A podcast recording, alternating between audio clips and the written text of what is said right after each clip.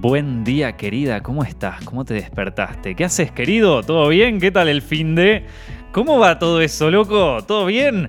A mí este fin de semana fue básicamente no hacer nada. Venía medio quemado de la semana, un montón de estrés, un montón de trabajo, pero ¿saben qué? Esta le vamos a dar con un poquito más de fuerza, ¿les parece? ¿Les parece si tratamos de arrancar bien esta semana, si, si, si tratamos de darle con fuerza? Porque, a ver, espero que vos hayas tenido un día espectacular, que estés escuchando esto con el mejor de tus días y espero que toda, todo el poder del planeta Tierra te esté iluminando para que te salgas con la tuya en absolutamente todo, excepto si querés alargar esta pandemia, si querés alargar el encierro, si vos estás pensando, no, quiero que nos demos la cuarta vacuna, quiero que encerremos a todo el mundo otra vez, bueno, si estás, espero que te vaya muy mal hoy, pero si estás pensando otra cosa, si vos querés que el mundo empiece a brillar, bueno, entonces sí, estoy, te voy a tratar de mandar toda la energía. Y si hoy no funciona tanto, bueno, mañana será otro día y le vamos a poder dar con fuerza, loco. Bueno, en fin, em, hoy tengo ganas de hablar un poquito sobre sobre el tráiler de Spider-Man, loco, sobre Spider-Man No Way Home. ¿Hace cuánto,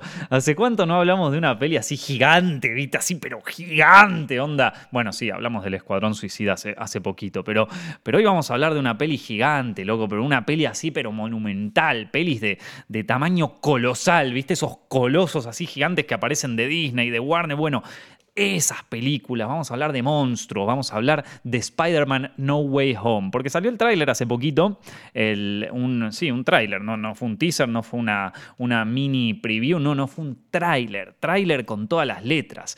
Y mm, tenía ganas de comentarlo, porque saben que la última fase, o la nueva fase, o la fase 4 de, de las películas de Marvel, por lo menos conmigo no está funcionando muy bien. Esto yo ya lo predije cuando salió Avengers Endgame. Yo ya había dicho como, bueno, acá se termina mi historia con Marvel. Hasta acá yo lo sigo, muchachos. Creo que acá yo me bajo del tren, la pasé muy bien, me divertí mucho, pero, pero ya está. Yo ya estoy en mi carrera para los 30 años, ¿viste? Yo ya estoy como para ser un hombre nuevo. Los voy a, los voy a acompañar quizás con las de Spider-Man, pero ya el resto es como que digo, gente, acá esta es mi parada, yo me bajo acá, gracias por el viaje, acá está el ticket, me bajo, estación retiro, ahí va, se terminó el viaje, más no puedo hacer, estación Plaza España, bueno, eh, entonces, digamos que la fase 4, yo ya de por sí estaba medio reacio, porque tampoco tenía muchas ganas de ver las nuevas cosas que salían de Marvel, y lo que salía tampoco es que me estaba gustando demasiado, ¿no? A ver, por ejemplo, sale WandaVision, ¿no? Que es una, una apuesta que en general a la gente le gustó, vamos a ser sinceros, porque, a ver, una cosa es lo que a mí me pareció, otra cosa es lo que opinó el público en popular, ¿no? En general yo creo que a la gente le gustó WandaVision. Yo vi dos episodios y medio que me aburrí. Después vi Capitán América eh, y Falcon, que esa no, no, no, creo que haya terminado de ver el primer episodio. Eh, también me aburrió. Eh, y esta creo que le aburrió a todo el mundo, ¿no? no creo que sea el único. Después Loki, que Loki yo tenía mis expectativas, ¿eh? pero también vi dos episodios y me aburrió. y algunos me van a decir, bueno, pero Nico, en el episodio 8 empieza la serie. no, bueno, no, maestro, yo no voy a aclarar siete capítulos para después ver otro. Tengo otras cosas que, tengo que hacer también, qué sé yo, lavar los platos, viste, no sé, limpiar la casa, imagínate vos tenés toda la casa sucia, todo un asco, viste, todas ratas que caminan, pero no, los siete capítulos de Loki yo me los voy a ver. No, no, no, maestro, no, es, que, es que hay tanto para hacer que no, no puedo. Em, te digo, Loki aparte me parece que estéticamente se perdió una oportunidad que a mí me pareció única. Porque está muy buena la, onda retrofuturística de Loki, así todo medio años 60, eh, Estados Unidos, American Dream, viste, de la onda esa. Está, está buena, no, no te voy a mentir, está ocupada. Pero loco, imagínate si lo hacían, o sea, si todo eso lo hacían una especie de época, o sea, los diseños, viste, esto de eh, nunca rompas la línea, la línea temporal, o, no me acuerdo bien cómo era la frase, pero ese del relojito y todo eso. Imagínate si todas esas cosas, en vez de haber estado hechas con una estética años 60, una estética retrofuturística, como se le dice, estaban hechas eh, a modo eh, redes sociales. Vieron con. con pero, pero como hacen las redes sociales y, las páginas de internet hoy, vieron que está toda homogeneizada. Antes, por ejemplo, los diseños de Google eran muy distintos a los diseños de Facebook, a los diseños de Twitter. Hoy todos los diseños son lo mismo. ¿Y a qué me refiero con esto? Me refiero a esos diseños que son tipo. Eh, el, tipo. El, dibujito del hombre con la cabeza chiquita y todo el cuerpo gigante, ¿viste? Y todos están como divirtiéndose y uno está mandándose amor y le da un corazoncito. Y de hecho, si entran a cualquier página, a cualquier página, Facebook, Twitter, Coso, ese tipo de diseños son los que dominan, los que homogeneizaron a todo el mundo redes sociales. ¿Por qué existen? La verdad no tengo ni idea. ¿Por qué se pusieron de moda? No lo sé. Pero Marvel los podría haber utilizado como para medio, así como una eh, asociación tecnológica distópica, que es esta, este mundo eh, que, se asegura que la línea de tiempo esté bien. Porque además, todos esos dibujos son medio distópicos. O sea, son, medio... Eh, vas a ser nuestro esclavo y vas a ser feliz. Y ese y tenés ese dibujito. Es como que a mí yo siempre que me aparecen me siento como me siento como que me están reprimiendo. No sé siento como que ese dibujo me hace me hace pensar en, la policía pegándome con una con una estaca y con, con el bastón ese haciéndome mierda y diciendo tienes que ser feliz, tienes que obedecer. Y, todos los dibujitos lindos esos de Facebook, no sé, no sé por qué lo tengo tan, tan en mi cabeza como algo represor, ¿viste? Lo, no sé, lo internalizo así, no sé si les, les pasará a ustedes también, en fin, me parece que Marvel podría haber hecho eso. Fueron con una estética retrofuturística que, para mí está, está, buena igual, ¿eh? no te voy a mentir, está buena. Pero yo creo que eso hubiera sido más, más golpeador, porque aparte es una estética que está muy presente en, nuestro, en nuestra actualidad, ¿vieron? Entonces, nada. Sin embargo, Loki tampoco consiguió entretenerme tanto. Black Widow, te soy honesto, ni la vi. Eh, Shang-Chi, te soy honesto, no creo que ni vaya a verla. Eternals, te soy sincero, el tráiler me aburrió, así que imagínate lo que me va a hacer la película, ¿no? O sea, el tráiler, si ya del tráiler te aburre, es como, bueno, maestro, ya eh, no, no, no sé qué decirte. Es una lástima, hay algunos trailers que, que, son muy malos y que la película termina siendo espectacular, y después también hay algunos trailers que son muy buenos y la película termina siendo horrible. Eh, uno de los casos es este, el de, ¿cómo se llama? Suicide Squad, la primera. ¿Se acuerdan el tráiler de Suicide Squad, la primera? Estaba espectacular, pero estaba espectacular. Y la peli terminó siendo mala, terminó siendo mala. Pero bueno, como te digo, estas fueron como las propuestas de Marvel eh, temporada 4, iba a decir, fase 4, no sé, fase 5, ni idea qué fase es, pero bueno, estas fueron como las, las propuestas que me entregó Marvel de su nueva fase. Y la verdad, mucho, mucho no nos convencieron. Pero ya saben que así como me bajé del tren, me puedo volver a subir en una estación de nuevo. Y esta estación fue, esta estación fue la del tren del hype. Esta estación fue la del tren de la, de, la hiper eh, hypeo así total, que es eh, Spider-Man No Way Home. Eh, un poco de historia sobre este tráiler, porque antes de que saliera el tráiler hubo una filtración del material en cuestión. No sé si fue en Reddit o no me acuerdo dónde fue, pero ahí tanto Sony como Disney pusieron a trabajar a todo a todo su equipo de PR para, para enterrar esa filtración. De hecho, no llegó al mainstream, no llegó a, filtrarse. O sea, la filtración existió y de hecho todavía se puede ver que hay lugares donde, donde está, pero no llegó a los grandes medios. Y esto también explica un poco, digo, cuando, cuando surgen filtraciones o algo así, uno tiene que estar atento a eh, si son filtraciones desde la empresa directamente o si son filtraciones eh, reales, ¿no? O sea, eh, hay veces donde una película, y esto eh, lo he hablado con eh, agentes de publicidad y todo, hay veces donde una película parece que ni el tráiler ni todo causó el hype que ellos esperaban o no causó las ganas que ellos se imaginaban, entonces publican algún tipo de filtración, entre comillas, que, o la publican ellos directamente o dejan que se, que se publique, ¿viste? Se la mandan a algún, algún medio de comunicación y, ¡up! Mirá lo que encontré acá, ¿no? Eh, y entonces ahí empieza, es así, aparecen todos los medios tradicionales, es aparece en Variety, en Hollywood Reporter, en Deadline, o sea, la ve todo el mundo. Cuando pasa eso, cuando ocurre eso, eso es una publicidad que viene directo de la empresa, porque si no quieren que pase, ocurre lo que pasó con esta filtración. Se ve en algunas páginas, en algunos nichos. Obviamente, tanto Disney como Sony no tiene el poder como para borrar absolutamente todo de Internet.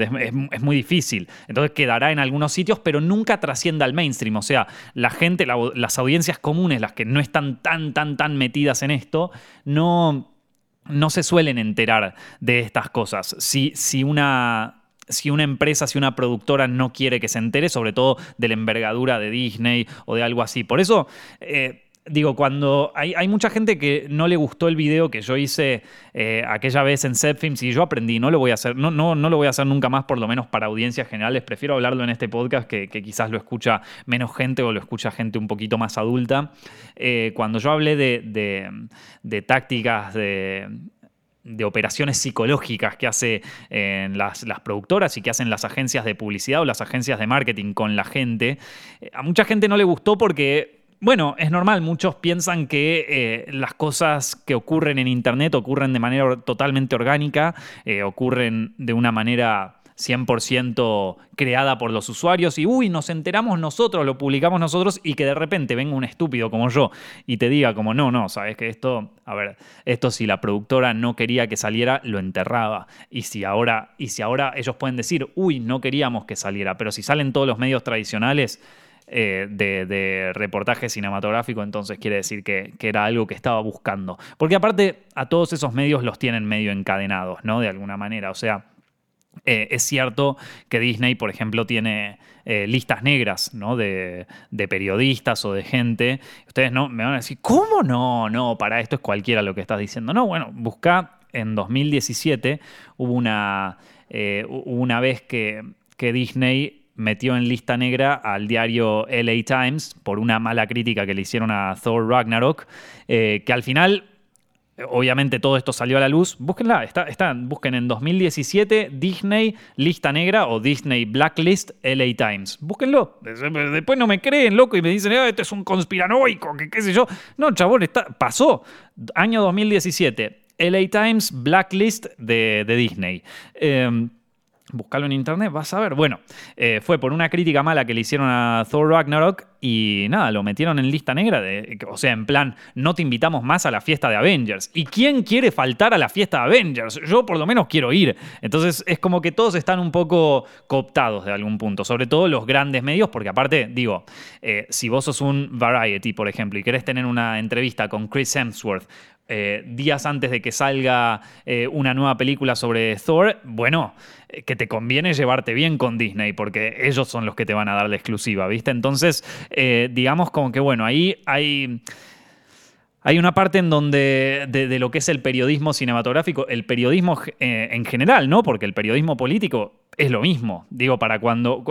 Digo, Estados Unidos tiene una larga trayectoria en operaciones psicológicas, ¿no? Y sobre todo operaciones de, marketing en, todo tipo, ¿no? Es un país que convenció a todo el mundo eh, de que fuera a mil guerras eh, de mil maneras, así que si te puede convencer en eso, ¿cómo no te va a convencer que una película es buena o mala o que un tráiler se filtró o no se filtró accidentalmente? Bueno, este tráiler sí se filtró accidentalmente porque todas las productoras hicieron todo lo posible por enterrar esta historia, ¿no? Por porque no saliera en ningún lado, no salió en, ningún, eh, en ninguna publicación mainstream y qué sé yo.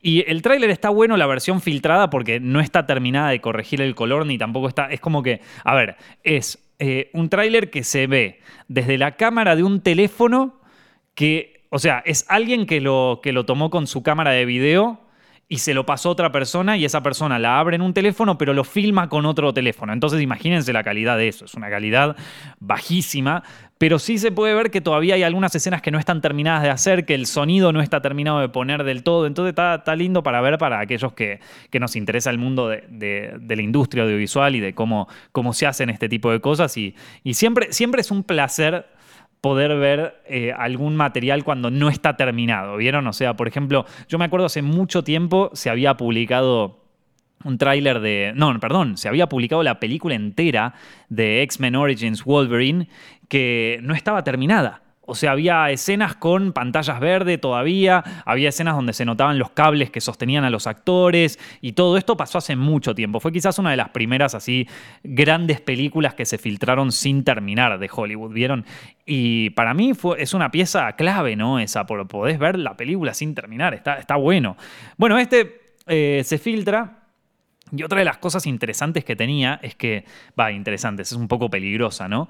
Eh, pero bueno, que ese tráiler filtrado tenía una marca de agua con el nombre de una de las encargadas de los efectos visuales de la película de la película Spider-Man No Way Home. Me, estoy refiriendo a una mujer que se llama Wasila Lumoasi, o Lumoasi, no sé, es difícil el apellido, eh, Mowasi, no sé cómo pronunciarlo, perdónenme a, aquellos que, que, sepan pronunciarlo y que yo lo acabo de destruir, ¿no?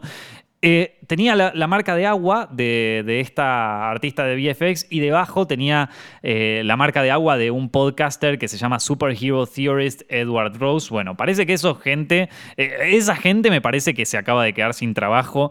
la, pobre chica esta a la que le filtraron el tráiler, bueno, se quiere matar y el otro bueno, el otro no va a ver una película, no lo van a invitar a ver una película de Disney nunca más en la vida.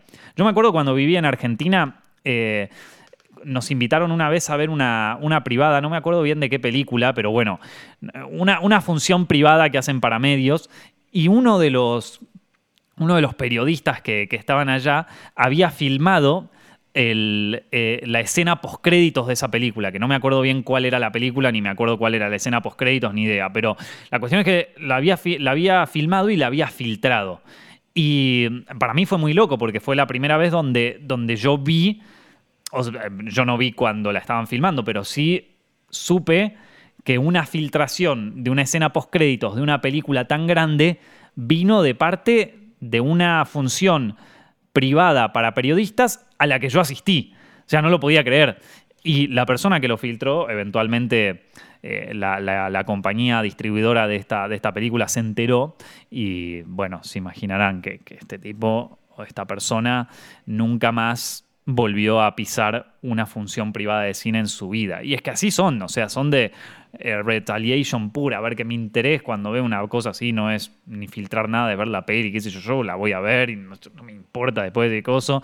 Así que eh, nunca, nunca tuve problemas con eso ni tampoco pienso tenerlo, qué sé yo. También es como, bueno, entiendo la parte corporativa también detrás de que no queremos que se filtren estas cosas, ¿viste? Pero bueno, parece que este se filtró y, nada, pobre esta gente, le va a caer el FBI de Disney en nada. Ya, ya mismo deben estar en su casa. Pero bueno, vamos a hablar del tráiler, ¿te parece? Ya tuvimos 15 minutos yéndonos por las, eh, por las ramas. Eh, perdón, me tengo que hacer responsable, ¿no? Yéndome por las ramas. Y yo, eh, si ya escuchan estos podcasts hace tiempo, creo que no existe un podcast en donde no me termine yendo por las ramas. Discúlpenme. El tráiler de Spider-Man arranca en el, al mismo tiempo que, el final de Spider-Man Far From Home, ¿no? O sea, ahora eh, J. Jonah Jameson, el editor del Daily Bugle, que en este caso ya no es más un gran medio de comunicación, no es un gran diario como lo era en otras películas de Spider-Man, sino más bien parece como una página web y te diría una especie de página web medio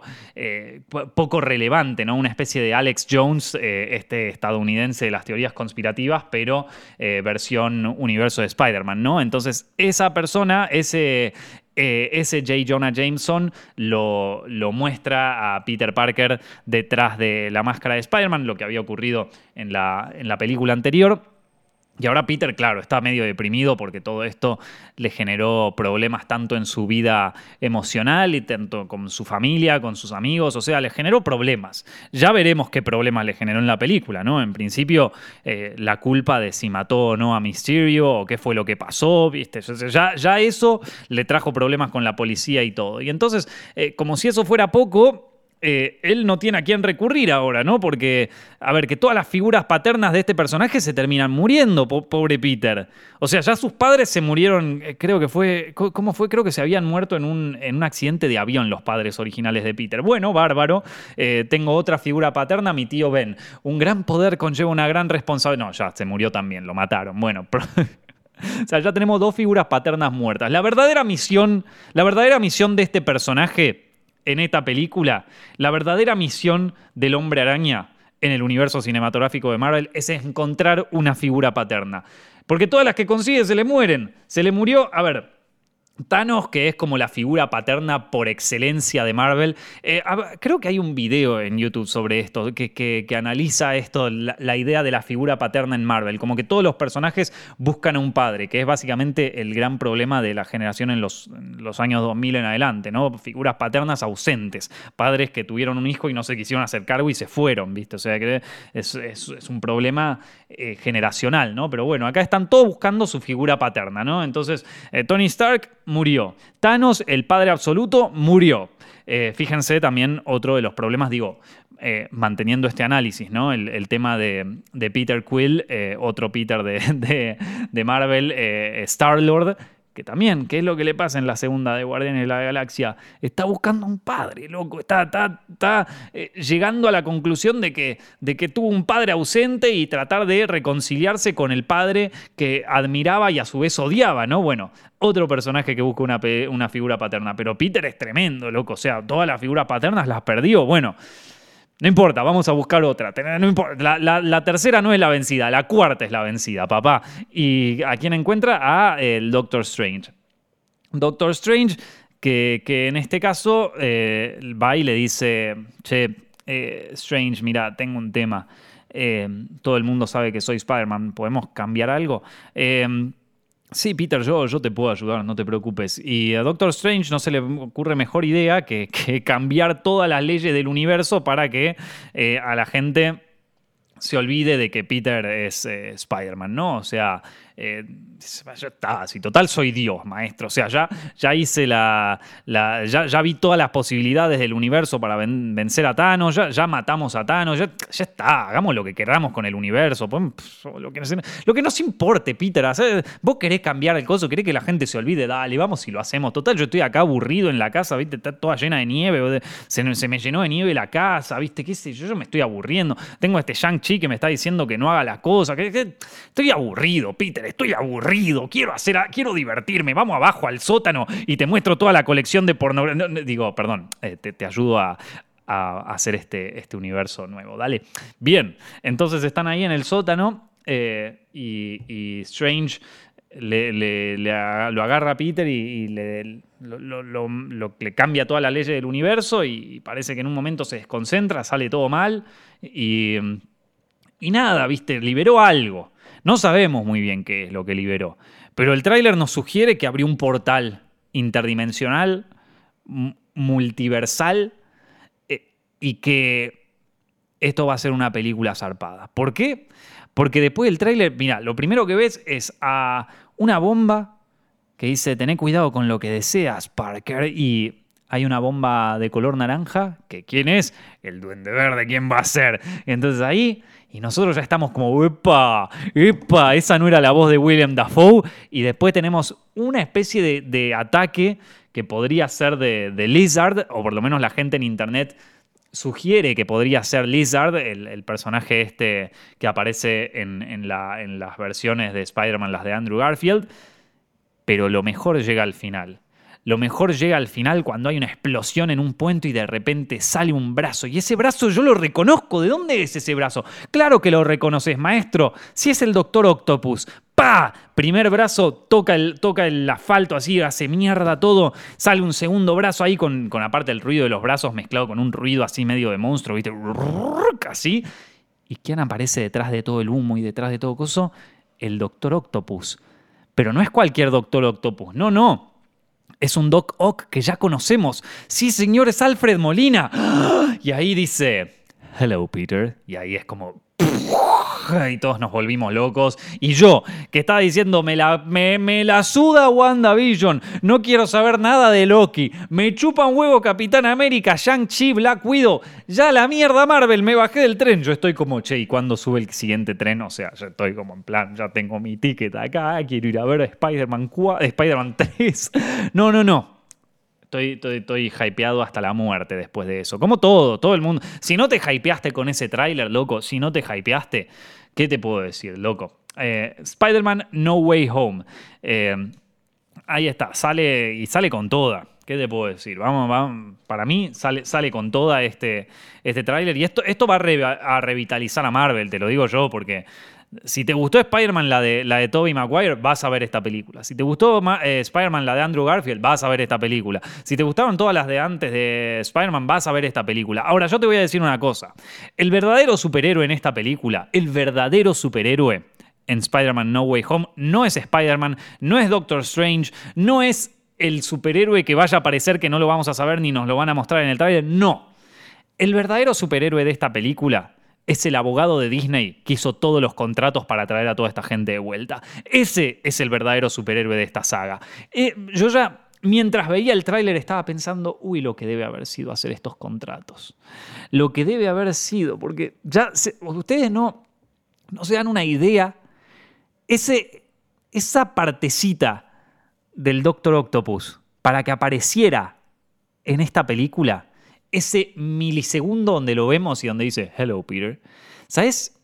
La cantidad de contratos, la, los, o sea, el desafío legal que habrá sido traer este personaje, porque a ver, Está bien, vos me decís, pero que no lo podían castear a Alfred Molina y si Alfred Molina dice que sí, ya está, ya lo tenés al Doctor Octopus ahí, ¿no? O sea, probablemente Disney y Sony agarraron, lo llamaron a, Alfred Molina, le dijeron, che, loco, ¿volvés? Y Alfred Molina dijo, sí, más bien, lo quita. Y entonces ya está, firmó. Bueno, pará, que no termina ahí.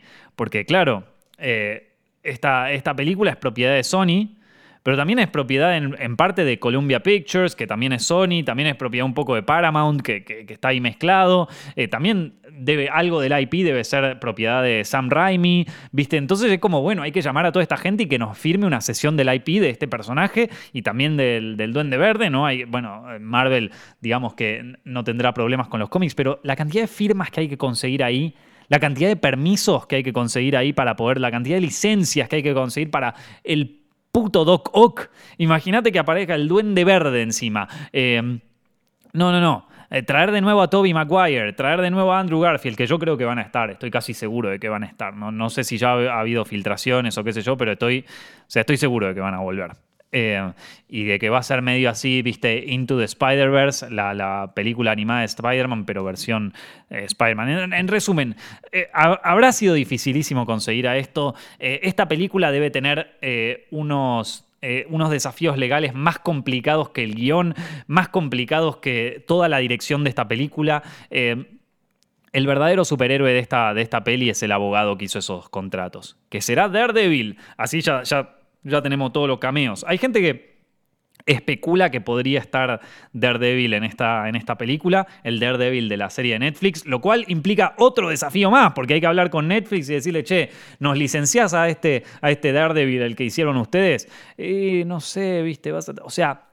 Fa, loco, ya era difícil, ya era difícil conseguir a Spider-Man para Avengers. ¿Se acuerdan lo que fue eso? Yo no sé si se acuerdan, pero eh, Disney y Marvel eh, tuvieron una, una batalla legal complicada, compleja ahí con Sony, que incluso, eh, incluso eh, le agregamos campaña de desprestigio, porque en un momento Sony no quería despegarse de Spider-Man eh, y entonces Disney empezó la campaña ahí por Twitter de no nos dejan comprar a Spider-Man y nosotros los queremos a los fans. ¿Y qué vas a querer a los fans? Vos querés del dinero, loco. Y ahí aparecieron todos los fans tipo, eh, denle coso a Disney, a Disney, dénselo. Y seguro que Sony está tratando de sacarle un poco más de guita a Spider-Man de una corporación que ya es gigante y, estos, y, estos mercenarios te meten a esas noticias ahí como te la ay, mira, nosotros queremos comprar Spider-Man, pero Sony no quiere, ¿sabes cómo lo van a comprar ahora? Esto, ¿sabes qué? Y, Sony, que, en vez de pedir 4 eh, billones por Spider-Man, estaba pidiendo 10 y quizás sacaban un buen deal en su vida. No, no, no, por, por, culpa de los fans y de otra, otra operación psicológica más que te hace Disney, eh, ahora tienen que conformarse con 4, con 4 billones, de 4 mil millones por, por Spider-Man. No pueden, no pueden cobrar los 10 mil Gracias, ¿eh? Gracias, fans, ¿eh? Unos cracks. Siempre, siempre, siempre del lado de las corporaciones ustedes, ¿eh? Muy bien. Siempre del lado de. Bueno, a ver, que acá al final es una batalla de corporaciones, da lo mismo, ¿no? Pero, pero bueno, Sony es un poco más chiquita que, Disney, loco. Qué sé yo, esto también es una mega corporación, pero bueno, vamos a ponernos del lado del que tiene menos siempre. Imagínate si, Disney tiraba eso, nosotros queremos poner a Spider-Man y Sony no nos deja. Imagínate si todos los fans le decían, y pagá Disney, pagá la cuenta, a ver si poné la guita sobre la mesa, dale, que si no conseguís a Spider-Man, ¿quién sos? Así tendrían que haber reaccionado la gente, ¿viste? Decir como... Em, Claro, no, no es eso, Disney. Es que vos no tenés la plata para conseguir a Spider-Man. Spider-Man vale oro, Disney. Vendé, Star Wars y comprá Spider-Man. No seas, no seas cagón, Disney. Así, así tendrían que haber puesto todos los tweets, ¿viste? No, en cambio estaban todos, ¡ay, qué malo, Sony! Yo me acuerdo porque esto no sé cuándo había pasado, pero fue en, los momentos de negociación ahí para, para hacer Avengers eh, Civil War. Así que. Eh, no, perdón, eh, Capitán América Civil War. Me acuerdo que, estaba ese, ese, conflicto legal. Bueno, si ese conflicto legal fue complicado, imagínate lo que debe ser este. Imagínate lo que debió ser este. Ahí estaba Disney, ahí estaba, estaba el ratón Mickey con el tweet ahí como Sony no nos deja comprar el multiverso de Spider-Man. Y, ahí sentado con Sony diciendo, vas a firmar esto, ¿no? Mirá que tuiteo. Y Sony como, dale, hijo de puta. la gente tiene que exigirle más a Disney, loco. Tiene que exigirle más a las grandes corporaciones. No puede ser que se salgan con la suya haciéndote operaciones mentales, ¿viste? O sea, juegan ajedrez 3D con tu cabeza, loco. O sea, lo juegan, están jugando ajedrez con la gente. Esto, en fin. Nada, eh, a veces le sale bien, a veces le sale mal. Como cuando cancelaron a James Gunn, después lo contrató Warner y después lo tuvieron que volver a recontratar. Esa le salió mal, ¿eh? Esa, operación psicológica le salió mal. A veces le sale bien, a veces le sale mal, loco. Pero, pero bueno, que la, importante era conseguir a Spider-Man barato y lo consiguieron así. En fin, nada, el abogado de Disney y Marvel, en este caso, el verdadero superhéroe de, de la historia. Y cómo no sé, ¿de qué, de, qué va a tratar esto? ¿De, qué, qué, teorías tenemos? Bueno, para mí, a ver, para mí va a ser medio parecida a Spider-Man Into the Spider-Verse. Yo creo que en algún punto, obviamente, el, principal va a ser Tom Holland. Y, y, cuando abre este multiverso, o sea, para mí que el tráiler nos cuenta como el primer los primeros 15 minutos de la película, más o menos, para mí. O sea, te debe contar todo lo que pasó, todos los problemas que uso, los, los primeros 15, 20 minutos de la peli. Em, y después debe ser que Tom Holland abre este multiverso, no entiende bien qué pasó, pero eh, hay, una, hay una explosión o algo así y tiene que salir Spider-Man por más de todos los problemas que tiene. Y claro, se da cuenta de que ya nadie se acuerda quién es, de que esto, de que tiene la identidad secreta de nuevo, genial y qué sé yo. Y mientras va a, a buscar a esto, eh, a buscar la explosión, ve que, claro, eh, está ahí, el, lo ve desde lejos un poco, ¿no? Que está ahí el, Doc Ock rompiendo todo, que hay alguien que está rompiendo todo. Y cuando está a punto de salvar el día, al igual que pasó con Mysterio en Far From Home, aparece otro Spider-Man que salva el día, que, que salva ese momento. Pero ese Spider-Man no es el Spider-Man que todos conocemos, no. Es el Spider-Man que probablemente sea o Andrew Garfield o eh, yo no creo que sea Toby Maguire, porque Toby Maguire ya está grande. Digo, Spider-Man, la, primera Spider-Man en donde, en donde actuaba él salió en el 2000 y ya pasaron 20 años desde ese tiempo. Así que yo creo que, que Tobey Maguire va a actuar de un Spider-Man parecido al Peter Parker de, Into the Spider-Verse. Vieron el, Peter que ya estaba medio viejo, que ya es como que dijo, sí, ya fue todo. O sea, a mí me parece que Tobey Maguire va a interpretar a ese Peter. Yo creo que... Eh, eh, quizás aparezca ahí con una pelea contra Doc Ock o algo así, pero bueno, la cuestión es que eh, no va a ser Tom Holland el que salve el día en aquel momento. Quizás sea el que lo ayude a este Spider-Man, ya sea Andrew Garfield o Tobey Maguire, a salvar el momento. Y ahí quizás aparece la escena de Hello Peter, viste, una cosa así.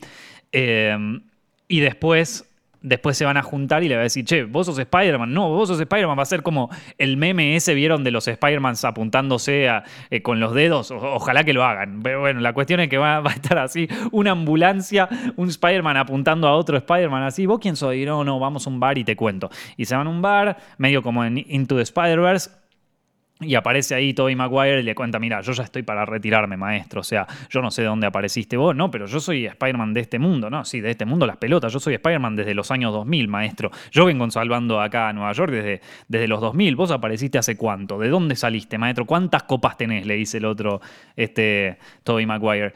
Y... Em, y entonces ahí le dice, che, vos sabés, eh, ¿y quién, quién fue este monstruo? No, no, es que yo, yo creo que lo maté, pero no me acuerdo, ¿viste? Porque claro, algo, algo tiene que haber pasado ahí en el multiverso, porque si ya tanto el Doctor Octopus como el Duende Verde se habían muerto, algo tuvo que haber pasado. Quizás volvieron al universo antes de, antes de morir, o quizás esto, eh, tanto Tobey Maguire como Andrew Garfield se enteran de esto, de esto en sus respectivos universos y para poder traer la, paz nuevamente a, Nueva York, tienen que irse al multiverso, al, universo donde vive Tom Holland para poder eh, vengarse o para poder eh, vencer nuevamente al Duende Verde y al Doc Ock. Pero claro, ahora tenemos un conflicto porque ellos lo mataron. O sea, a ver, eh, Peter Parker mató al Duende Verde y mató al Doc Ock. Los mató. Es un asesino. Spidey, este, este Spider-Man, el de Tom Holland, eh, a ver, no, no, mató a nadie. Digo, sí, se podría decir que mató a Mysterio, pero, pero a ver, que en realidad lo mataron los propios. O sea, se murió solo. No lo mató, no, lo mató Spider-Man. Eh, Tobey Maguire tiene que vivir con, con, la idea de que mató al Duende Verde. De hecho, es, una, es uno de los conflictos principales en Spider-Man 2, de que él ya no quiere, no, no, quiere llevar más el traje porque implica no solo la responsabilidad de, de pelear contra el crimen, sino que también implica que él tiene que vivir con la idea de que mató una persona y no solo una persona, sino que mató al padre de uno de sus mejores amigos y tiene que vivir con ese cargo de conciencia y no le gusta nada. O sea, ese es el, hilo conductor de Spider-Man 2, ¿no?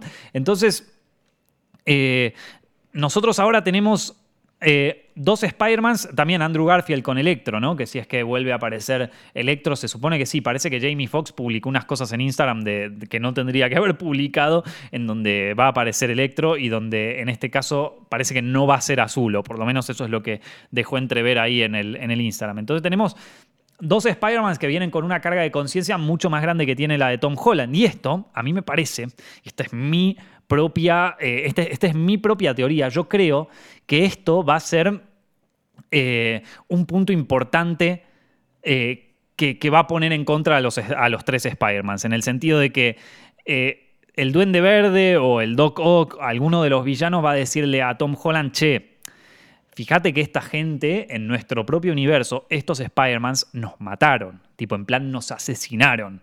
Digo, vos te vas a juntar con unos asesinos y a mí me parece que ese va a ser como el conflicto así fuerte dentro de, la nueva de la nueva saga de, perdón, de, esta No Way Home. Eh, o sea, ese va a ser el conflicto que va a tener Peter Tom Holland, tanto con Toby Maguire como eso, y me parece que va a ser el puntapié que va a permitir que se junten todos estos personajes, ¿no? El Lizard, el Doc Ock, eh, este personaje, el, el, Duende Verde, eh, quizás Mysterio vuelve a aparecer, andás a ver, no sé, vuelven los Sinister Six, ¿viste? O sea, eh, claro, porque también está Vulture, pero, pero Vulture está en, estaba en... ¿Dónde estaba Vulture? Estaba, terminó preso, ¿no? Bueno, capaz que sale, ¿viste? Andás a ver, eh, capaz que Michael Keaton vuelve como Vulture y están todos y hay que vencerlos entre todos. Obviamente la única manera de vencer a los Sinister Six es si los vencen entre todos, pero el Spider-Man de Tom Holland tiene esta, esta, este conflicto moral, ¿viste? Este conflicto moral. La pregunta es, ¿en algún momento alguien va a decir la gran frase, un gran poder conlleva una gran responsabilidad? ¿Alguien lo va a decir? Yo quiero que lo diga Toby Maguire. O sea, lo tiene. Digo, viene mi fan. O sea, que yo crecí con las pelis de Toby Maguire. Para mí, las pelis de Sam Raimi y de Spider-Man son lo más, ¿eh? O sea, son lo más tienen que pasar cosas. La, escena, a ver, la escena del tren ya le hicieron un homenaje en la primera de Spider-Man cuando pasa eso en el barco, viste que él tiene que sostener las dos, los, dos pedazos de barco que se están cayendo, que eso fue en la primera, sí, fue en la primera, eh, que se parte el barco en dos y Spider-Man medio como que tiene que, sostener los dos barcos, bueno, e, ese es el, el homenaje al tren. Pero algún personaje, Toby Maguire, Sí, tiene que decir, Toby Maguire tiene que decirle a, Tom Holland, no te olvides, Peter, un gran poder conlleva una gran responsabilidad. ¡Pum! Ya está. Es que, ¿cómo te ganás a todo el fandom haciendo fanservice, loco? Ese, esta peli tiene que tener todo el fanservice. Todo, todo, todo el fanservice. O sea, donde no haya fanservice en esta película, la gente se va. Tiene que haber o sea, todo en esta película tiene que ser fanservice. Todo, y, no sé, da lo mismo la historia, da lo mismo esto que yo te dije de, del Duende Verde y meterle un conflicto interno, no importa si está, no está, que, está lo mismo. ¿no? Es lo que tiene que haber fanservice por todos lados. Y, yo voy a ir a verla contento. a mí me aparece Toby Maguire ahí comiendo, comiéndose una pizza con, con Tom Holland y con Andrew Garfield. Mira que yo las de Andrew Garfield ya ni me las acuerdo, ¿eh? porque no, no me gustaron nada, o sea, no no me parecieron ni buenas. Yo ya venía con medio bronca porque las pelis de Andrew Garfield vinieron a reemplazar las pelis de Tobey Maguire, o sea, las pelis de Sam Raimi. De hecho, hubo una cuarta película de Spider-Man que no se hizo, que iba a estar dirigida por Sam Raimi eh, y que no, no pudo llegar a buen puerto. Y esa fue una de las razones por las que Sony decide resetear un poco el universo de Spider-Man. De hecho, en Set Films tenemos un video que habla sobre eso, sobre la película de Spider-Man que jamás se hizo y que jamás vamos a poder ver. Que después un poco se, se convirtió en las películas de Andrew Garfield pero que, a ver, que nos perdimos una, una posibilidad de que vuelva Sam Raimi. Aunque, si vamos a tener que ser sinceros, la última película de Sam Raimi, Spider-Man 3, deja bastante que desear. Deja muchísimo que desear. Un Venom totalmente desaprovechado. Pero bueno, también eh, es cierto que, que en ese momento Sam Raimi medio que fue abrumado un poco por el estudio y de nuevo, volvemos a esta película que jamás se hizo, también tiene un poco que ver con las exigencias que, había dentro del estudio sobre, sobre Sam Raimi. Entonces digamos que, bueno, pero dejando ese tema de lado, yo le tengo mucho cariño a las pelis de, de Spider-Man de Sam Raimi. A mí, yo las vi cuando era muy chico, vieron, o sea, en los años 2000 yo tenía 10 eh, años, ¿viste? Cuando salían las primeras de cosas. Y de hecho, la fui al cine, ¿viste? La fui ver al cine con mi familia.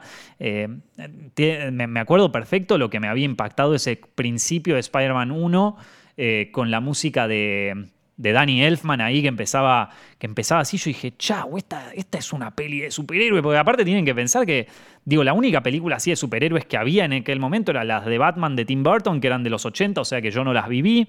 Y estaba la, la película esta, ¿cuál, era la otra película? La película de X-Men, que yo tampoco la vi porque, o, no la habré visto en el cine porque ya apuntaba más a un público adulto, ¿viste? Había más sangre, había más muerte, era una peli más, más jodida como para ver con nueve años o qué sé yo.